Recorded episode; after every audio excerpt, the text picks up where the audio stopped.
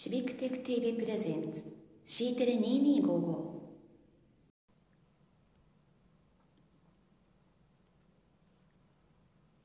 最終電車で君にさよなら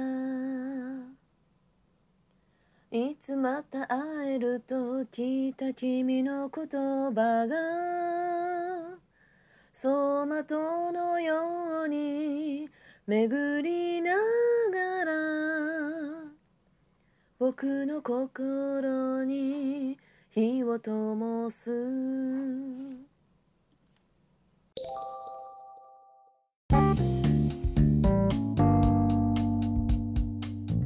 月23日水曜日 C テレ2255スタートいたしました。ポッドキャストお聞きの皆様おはこんばんちは。いかがお過ごしでしょうか？ナビゲーターの大田垣京子です。本日の今日は何の曲なんですけれどもマイペースの東京でございました。こちらね1974年10月に発売されたんですって。すごい。もう50年ぐらい前？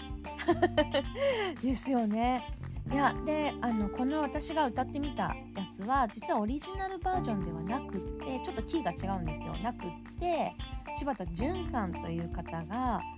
カバーされた曲柴田純さんバージョンの東京でございました。こちらね2012年にカバーされてるんだけど70年代の曲がいろいろカバーされてまして「異邦人」とか「水色の雨」また「え、木綿のハンカチーフ」でこの間ねちょっと歌ってみた「卒業写真」とかと私これすごい好きなんですけど22歳の別れとかね。なんかいろんな曲がこう入ってるんです。またねこれすっごいいいので YouTube とかでも聴けるのでぜひ聴いてみていただければと思います。それでは本日の C テレスタート。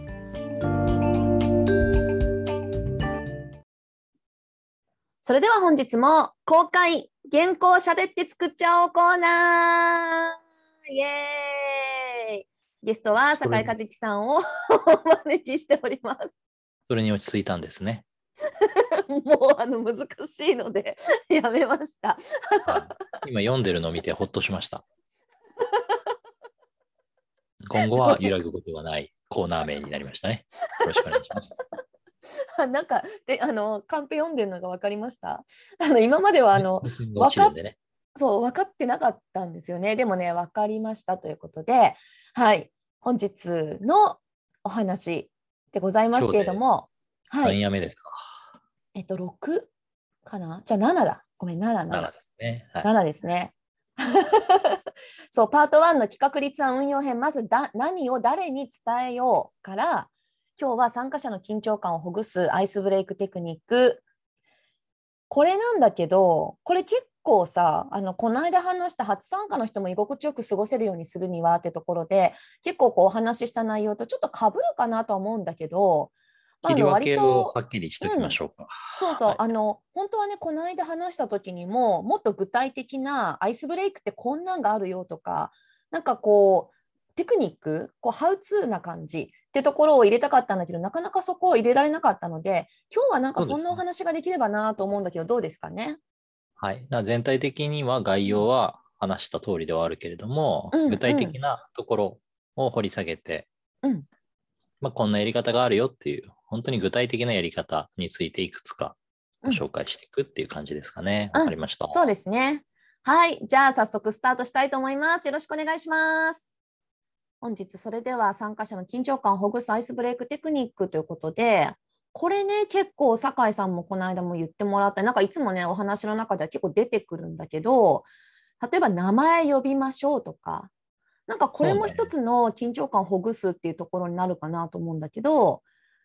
あれなんだよね。やっぱり僕らもその運営する側なので、リハーサルみたいなことを要求されてやることはあるんだけども、なんかそこでね、形式ばって、じゃあ何々さん、あのまずマイクオンにしていただいて、発声していただけますか？とか、あ、ビデオオンにしていただいて、あ、もうちょっとこういう感じでとかってやってると、硬いよね。うん、それですら硬いなと思うんだから、やっぱ視聴者の人たちはね、それはビデオオンにしてほしいなっていう気持ちもあったりするし、まあ強制はしないけど、まあ喋ってほしいなと思うときに、いい感じで喋ってほしいわけじゃん。うんうんうん。それを言わないで、自然とそうさせるみたいなところにがあるってことだよね。私さあの昔友達が文化祭とかでね高校生とかの時だけどライブをしたのね、まあ、友達同士当たり前じゃんねこうくらあの友達しか出ないんだけどその時にさあのいやみんな立てよってこう立ち上がれよみたいな座ってないで立てよって言ったらあの立たせてみろよって。あのこう会場が答えたんだよね。それもちろん仲良しだからそういう掛け合いをしたんだけどあそうだよねって。なんかあのうん。私、立ち上がるのはそら立ち上がりたくなっちゃうから立ち上がってわーってやるわけであって、起立するわけじゃないんだよねっていうのを、うん。なんかねね。すっごいなんかもういつも思い出すのその話。これ全部に通じることだなと思ってて。うん。いろんなエッセンス入ってるよね。確かにね。多そうなのよ分そういうのって、まずね、こう、手を上げさせるとか、そうそう。分かりやすいところから始めていって、うん。で、何段階目かで、じゃあジャンプしてみてとか言って立たせるんじゃない、ね、そういう曲を持ってくるとかね。やっぱりなんそうかやっぱり主催者側がやる方がそういうことを相手にやりやすくするような思わずやっちゃったみたいなことをいろいろ考えるっていうのがやっぱ大事なことなんだなっていうのをこう何にでも応用できることだなこれって。本当に冗談の掛け合いでえそんなこと言っちゃうんだとか思いながら 聞いてたんだけど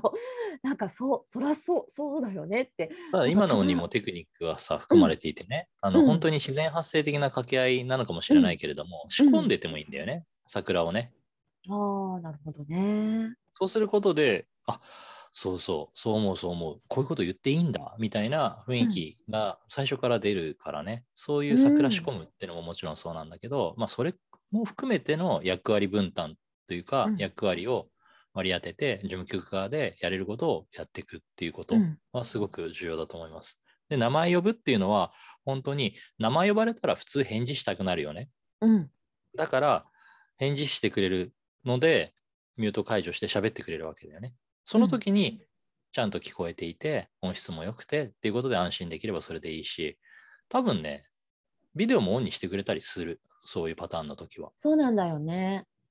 いやだからあえてなんかマイク聞こえてますか？とかちょっとなんかマイクテストしてくださいとかっていうのを聞かされるのってうざいじゃん。私本当にあのあの資料見えてますか？資料見えてますか？あ声聞こえてますか？ってあれめっちゃうざいんだよね。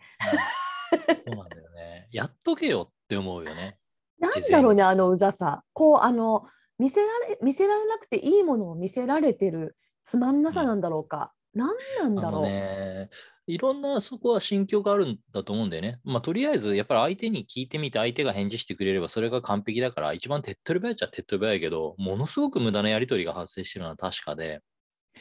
少なくともさ、例えば Zoom 使ってても、その Zoom のミュート、アンミュートのボタンのところに、オーディオのね、メニューの中でさ、スピーカー、マイクのテストっていう項目があるわけだよね。スピーカーのマイクをテストするって。これを僕は必ず最初、うん、ズーム自分が立ち上げてとか、入ってみたら誰もいなくてっていう時には、一人でまずこれをやる。そうすることによってスピーカーとマイクの確認はできるわけだよね。で、これさ、癖だもん、もう。そしたら自分でもうエコーバックしてくる自分の声が聞けるわけだから、ね、 Zoom つなぐとさ、マイク喋ってるのか喋ってないのか、 Zoom つないでからマイクつなぐ人とかさ、いるでしょ？僕の身近にもいるんですよ。毎日のように打ち合わせしててもね。なんで、なんで家からセッティング固定でしてあるはずなのにマイクつなぎ始めたりとか声が通じないとか聞こえる聞こえないとか毎回やってるんだろうこの人みたいな人がねいるんですよ。ね。いや私でさえねあの今話を聞きながらねあそうだよ。なんかマイクテストしない人いるよねって言いそうになった。これね多分ねみんなね自分ごとになるとね分かってないと思う。あの私毎回あのギリッギリにつなぐから。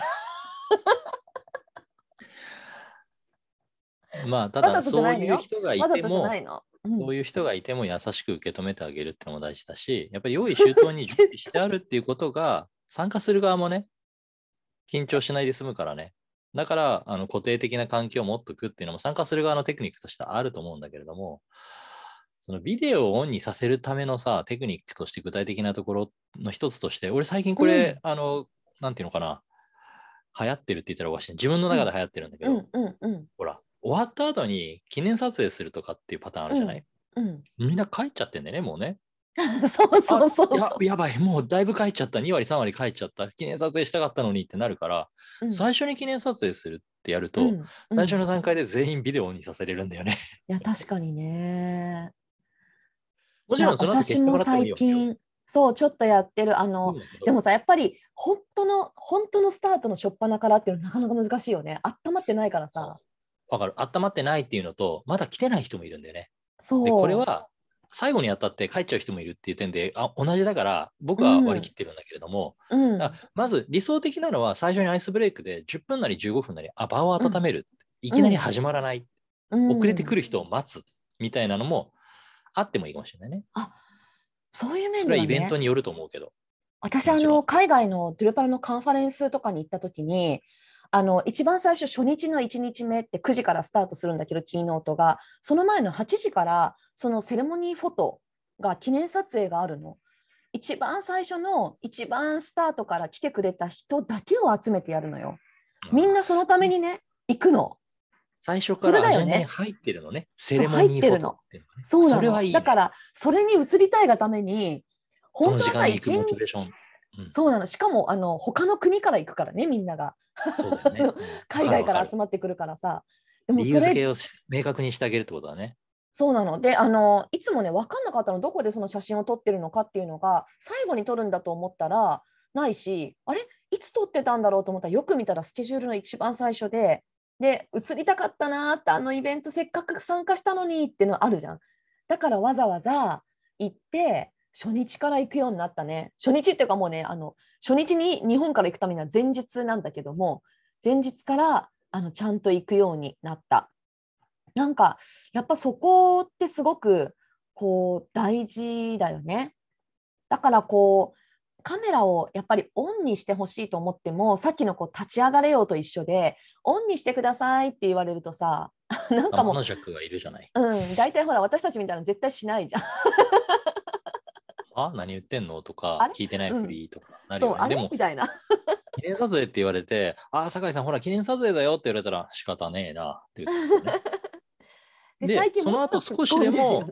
ビデオオンのままで残ってくれる人がいるなら、それはそれでラッキーだしね。もちろん、強制はしないけど、ビデオがオンであれば、メリットは大きい。相手の表情が見えるっていうのはね。顔出ししてるのが雰囲気いいんだっていうことを分かってもらえばいいんだけどそれを体験させるために何するかっていうところで。違うことで、ちょっとずらして。うん、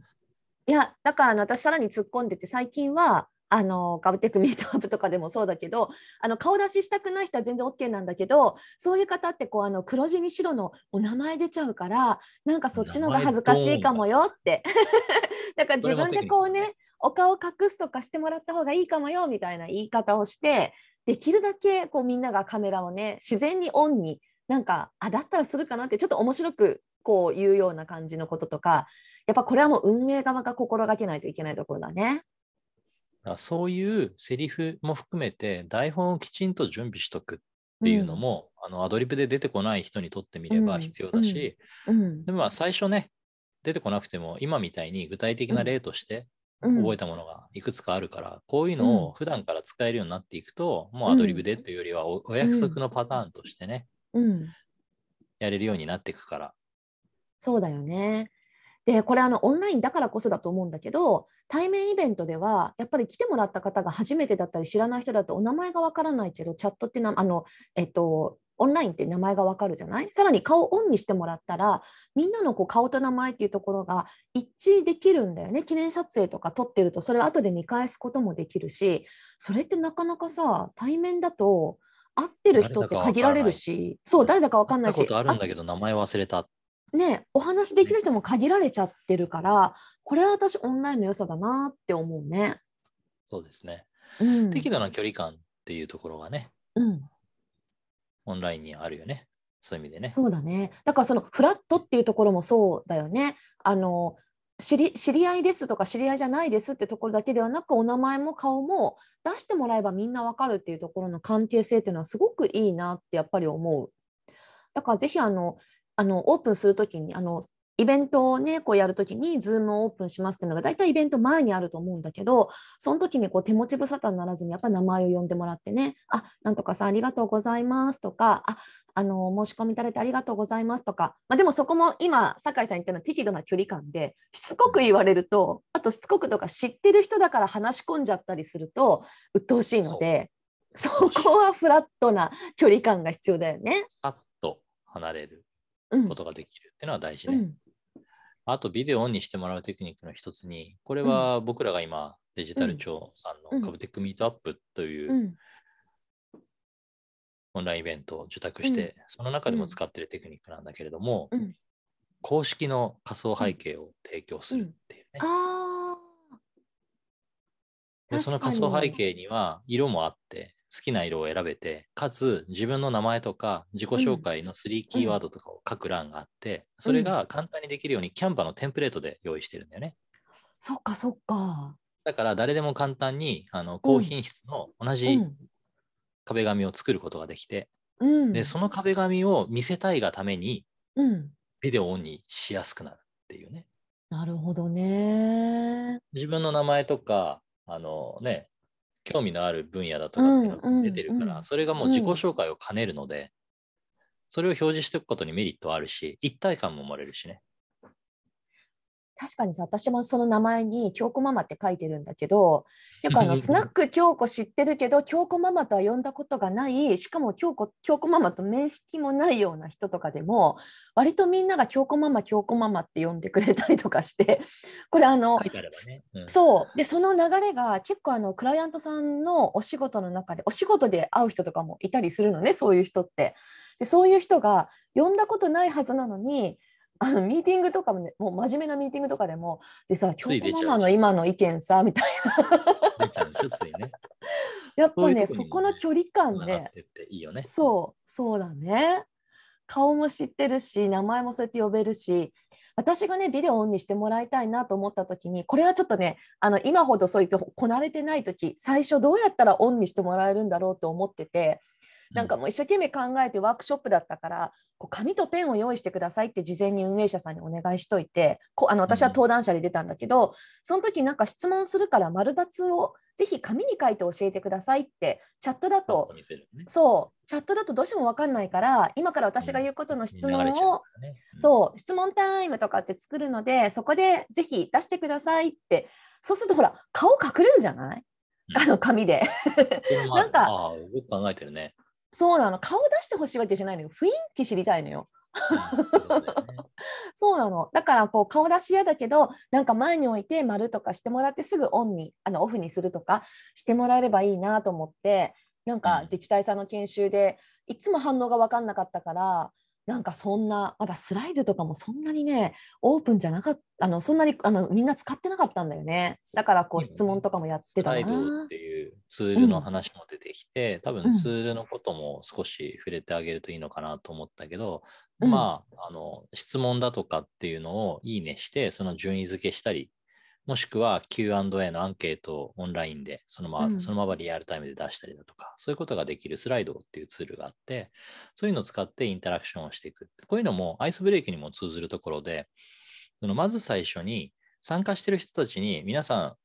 例えば所属してる会社は何ですかとか、どこから来ましたかとか、今回このイベントに参加するにあたって興味があるものはどれですか？っていうのを選択してもらったりだとかっていうのを選んでもらいつつ、それを実際にリアルタイムに表示をして、あ、こういう人たちが集まってるんですねとかってやっていくのは、あのアイスブレイクにもなるし、そのイベントを押し着せではなくてね、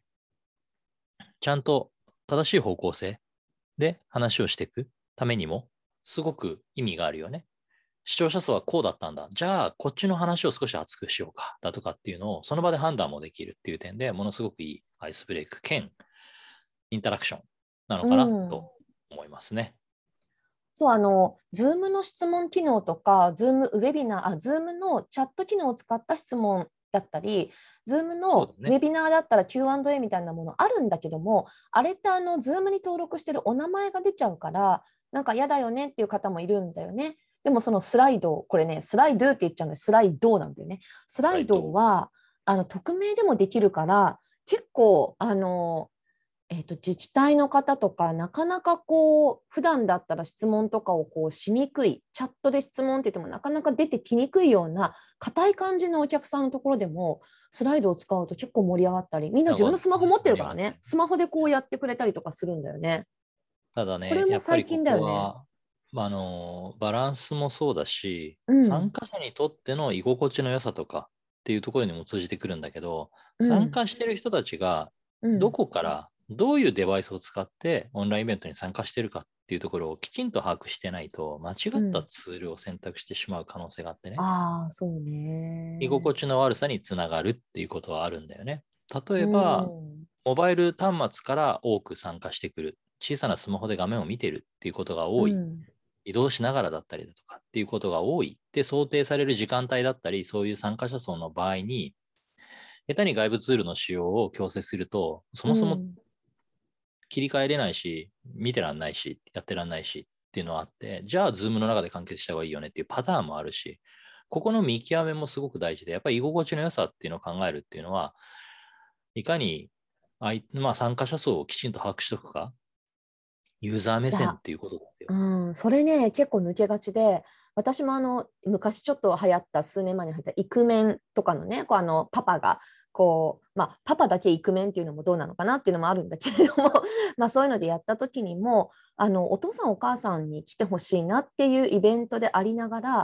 やっぱあの夜の7時とかねあともしくは土日とかね忙しい。当たり前にそうあのもうシリーズでやってたからもうその時間帯って結構固定ででも内容こんなのやったらいいよね。こういう人に来てほしいよね。みたいなことでやるとやった後にすごい行きたいんですけどその時間子供のご飯食べさせてますとか。いや考えたらそりゃそうじゃん。なんで私たち企画してる段階で気づかなかったの？誰も。みたいなことがやっぱりあったりもしくは土日連れて行こうと思ったらどっちかお父さんかお母さんのどっちかが子供を見てますってなると大体旦那しか行けないから女性は来てほしくないイベントなんですかっていう あのちくりとしたこうクレームが来たりとかしたこともあってこれもやっぱ目的に合わせて考えるっていうことだよね。そのツールを使うってこともそうだしどういう人に来てもらうのか参加者数を考えてイベント組み立てていくってところにもつながるってことだよね。うん。ただ、さっきお高木さん言ったように、みんなスマホにも、スマホ手に持ってるよねっていうことを期待できるようなシチュエーション、PC から見てて、スマホが手元にありますっていう状態なら、本当にスライドは威力を発揮するし、QR コード出して、それ見てくださいとかっていうのは通じるし、うん。そういう場合に、これも有名なツールでアイスブレイクによく使ったりするけど、ゲームで4択のゲームができるカフートっていうゲームがあるんだよね。あれも仕込みとしてクイズを作っとかなきゃいけないっていう点で少し仕込みがいるんだけれども、これは早押しで4択でやっていくので、まあ盛り上がるし、順位も出るから、うんうんその人に対しておめでとうなんてこともできたりするから、うん。こういうのもうまく組み入れていくと、アイスブレイクとしては最初の盛り上げにはすごくいいし、間間に入れてもいいかもしれないね。振り返りみたいなので、じゃあちょっと今の部分振り返りますけどって言って、ちょっと5問だけクイズ出しますなんていうパターンがあったっていいわけ。確かにあのこの Zoom ミーティングっていうところはすごく気軽に始められるから、まあ、会議のツールなんだけどもそれを使ってイベントもできちゃう、まあ、イベントもどきができちゃうだね っていうのもあるけれどもなんかそういう新しいツールってさなかなか使ってみるときってないからあのどちらかというと参加者側で使ってみたいよね最初。だから少しこう運営に慣れてる方っていうのはそういう新しいツールをちょっと入れて最初に全部入れてもう最初から最後まで見ろですとか言うのはちょっと失最初にそうそう。だから併用するとかちょっと入れるみたいなところから、やってみるっていうのもねすごいいいかもしれないね。ツールは本当にこけた時が怖いので、ライトに使ってみる、そしていくつか組み合わせてみるっていうのと、代替策を用意しておくっていうのはすごく大事だよね。そういうことができるといい。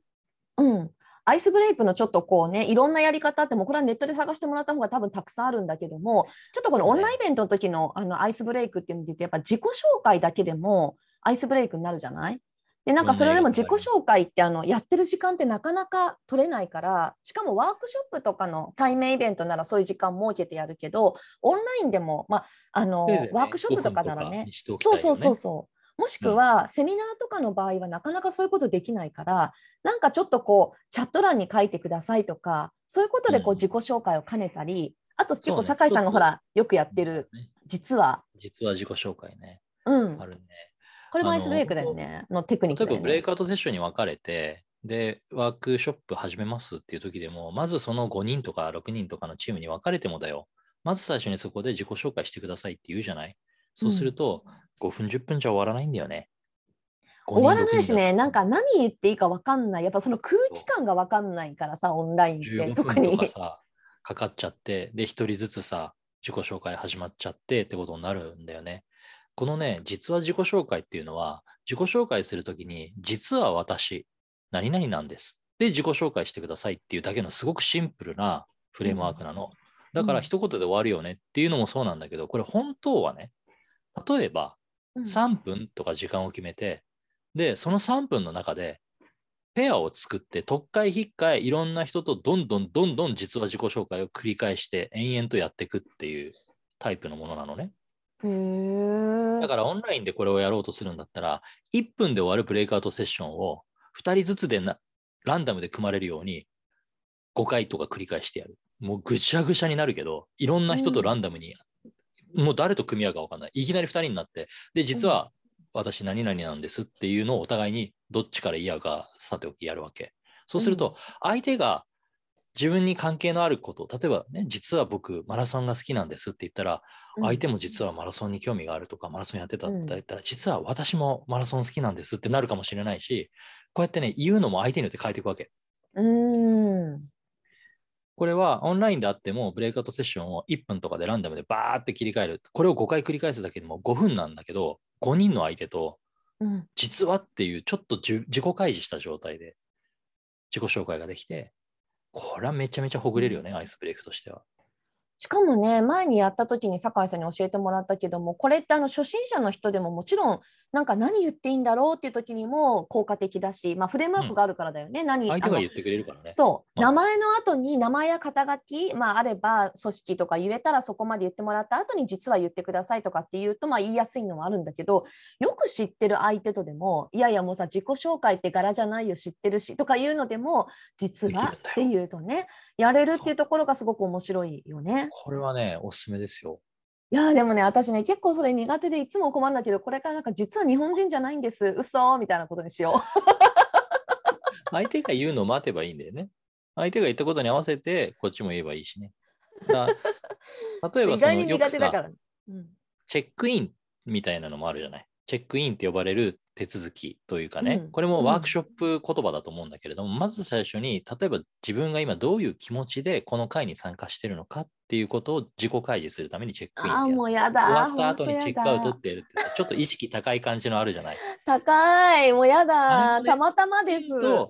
テーマをさ、提示してあげればやりやすいよねって言って、じゃあ、あの夕夕飯時だったら、今日の夕ご飯は何ですか？っていうことを聞いて、みんながそれ一言ずつそれならいいかも答えてくれるとか。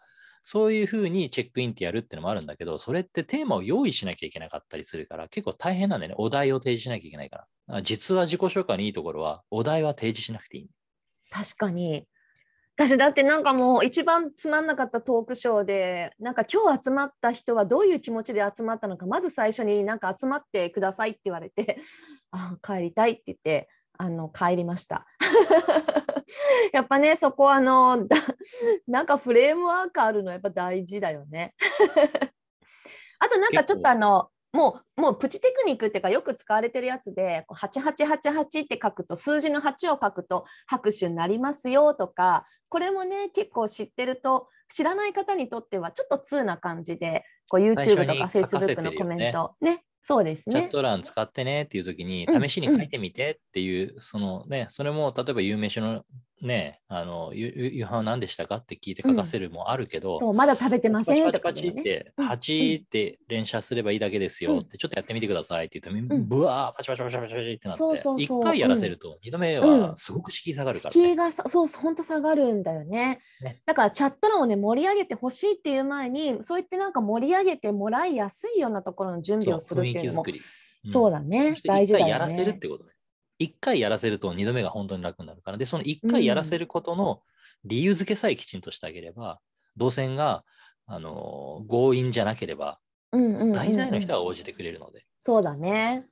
そういう雰囲気い作りは、そういう小さなテクニックの集まりですよね。そうだねうん。いやなんか具体的にあのそういったテクニックってやっぱなんかこう目的に沿ってやりましょうってもなかなか難しいからこういうふうにこうなんかできると教えてもらえたりするとやっぱりいいよね。ちょっと今日もまた盛り上がりましたがなんかこういうところからねちょっとこうやってみてなんか参加した時にも運営者側でもやってもらえるといいね。はい今日は、はい、参加者の緊張感をほぐすアイスブレイクテクニックというところでお話をさせていただきました。酒井さんどうも今日もありがとうございました。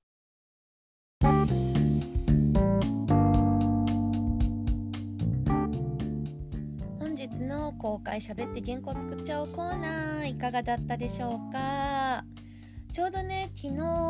あの初参加の方をどうやって和ましてあげるの？とか参加者の方をこう居心地よくしてあげるにはどうすればいいのかっていうところのお話をさせていただいたんですけれども今日はねなんかその続きのような形でじゃあ具体的にどんなことをすればいいの？っていうお話をいろいろクニックお話しさせていただきました例えばねこう Zoom なんかでこうイベントやるときに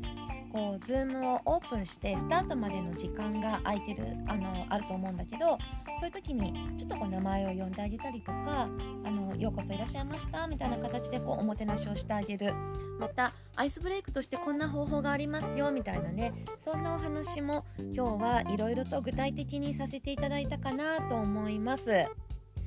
まあね自分もねたかだか2年前